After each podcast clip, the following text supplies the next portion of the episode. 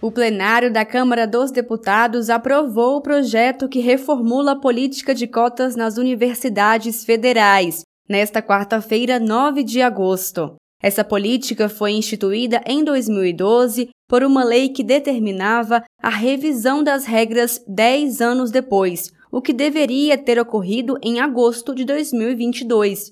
Agora, a proposta aprovada na Câmara será enviada ao Senado Federal. O projeto foi aprovado na forma de substitutivo da relatora, deputada Dandara Tonantsin, do PT de Minas Gerais, e prevê que o sistema de cotas continue a ser avaliado a cada 10 anos. Nós estamos aqui legislando por direitos. E a vitória de hoje, ela é coletiva, pertence a cada um e a cada uma. Vamos ocupar cada vez mais os espaços de poder e a educação, para que a universidade pública brasileira se pinte de povo. As cotas abrem portas. A favela vencer significa vitória coletiva que, como dizia a Emicida, quando ela é individual, ela é do sistema. A medida prevê um novo mecanismo para o preenchimento das cotas. Agora, em vez de os cotistas concorrerem exclusivamente às vagas reservadas para seu subgrupo, pretos, pardos ou indígenas, por exemplo, eles concorrerão às vagas gerais.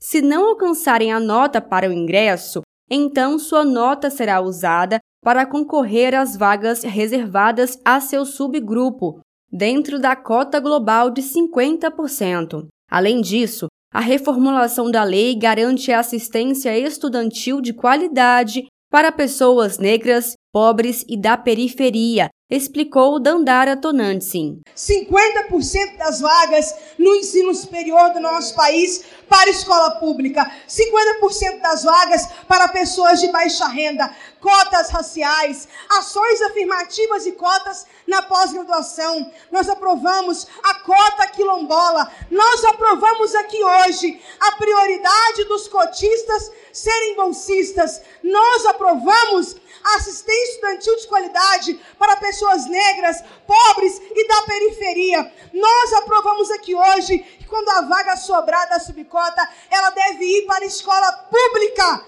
é um grande passo para a construção da democracia, para uma agenda de direitos, por reparação e por justiça social. A deputada federal Maria do Rosário, do PT do Rio Grande do Sul, autora do projeto original, comentou sobre a aprovação da medida no primeiro governo do presidente Lula. Quando aprovamos essa matéria, lá no primeiro governo do presidente Lula, sabíamos que podíamos fazer muito melhor pelo Brasil e conseguimos criar universidades, valorizar enormemente e, e superar a barreira do racismo em muitos aspectos, ainda que muito exista para fazer, prezados líderes. Agora, com apoio de todos os líderes e todos os líderes, apoio de todas as bancadas, apoio de todas e todas que estão aqui, apoio, portanto, do Brasil, porque nós vamos fazer uma universidade cada vez melhor, institutos federais de educação, ciência e tecnologia cada vez melhores. Que acontece um Brasil melhor quando há justiça social e enfrentamento a esse racismo estrutural. A política de cotas ataca diretamente o racismo, e o racismo no Brasil é o maior produtor de desigualdades, destacou a deputada federal Carol D'Artora, do PT do Paraná. A política de cotas é uma política bem sucedida no mundo inteiro.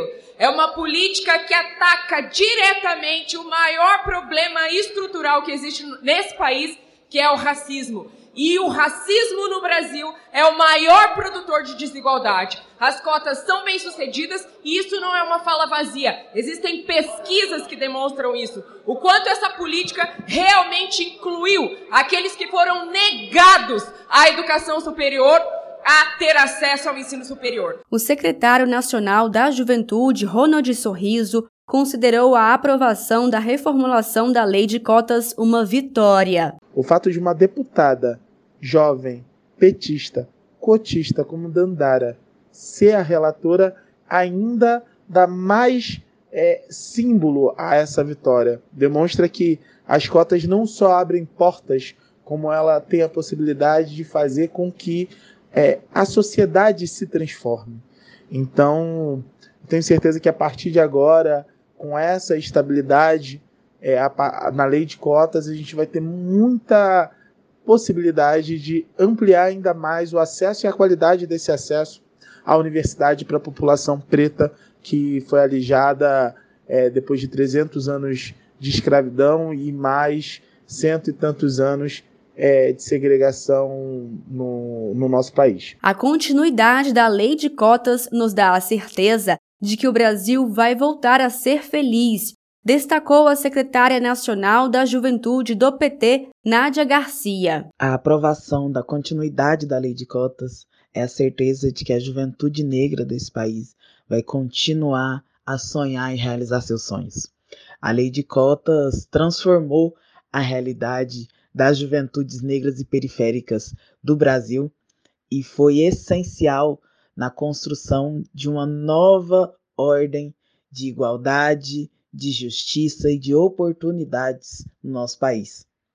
A aprovação dessa continuidade fala muito mais sobre a esperança de tempos melhores do que necessariamente sobre a entrada na universidade ou não.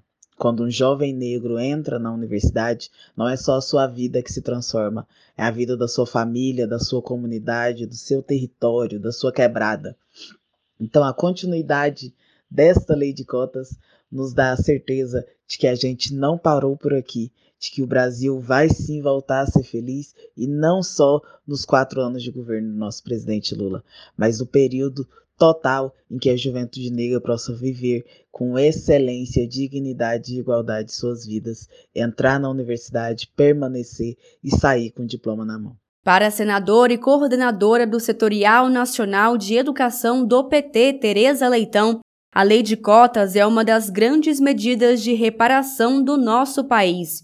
Segundo Tereza, a aprovação da revisão é mais um avanço para o acesso e a permanência na educação. De Brasília, Thaisa Vitória.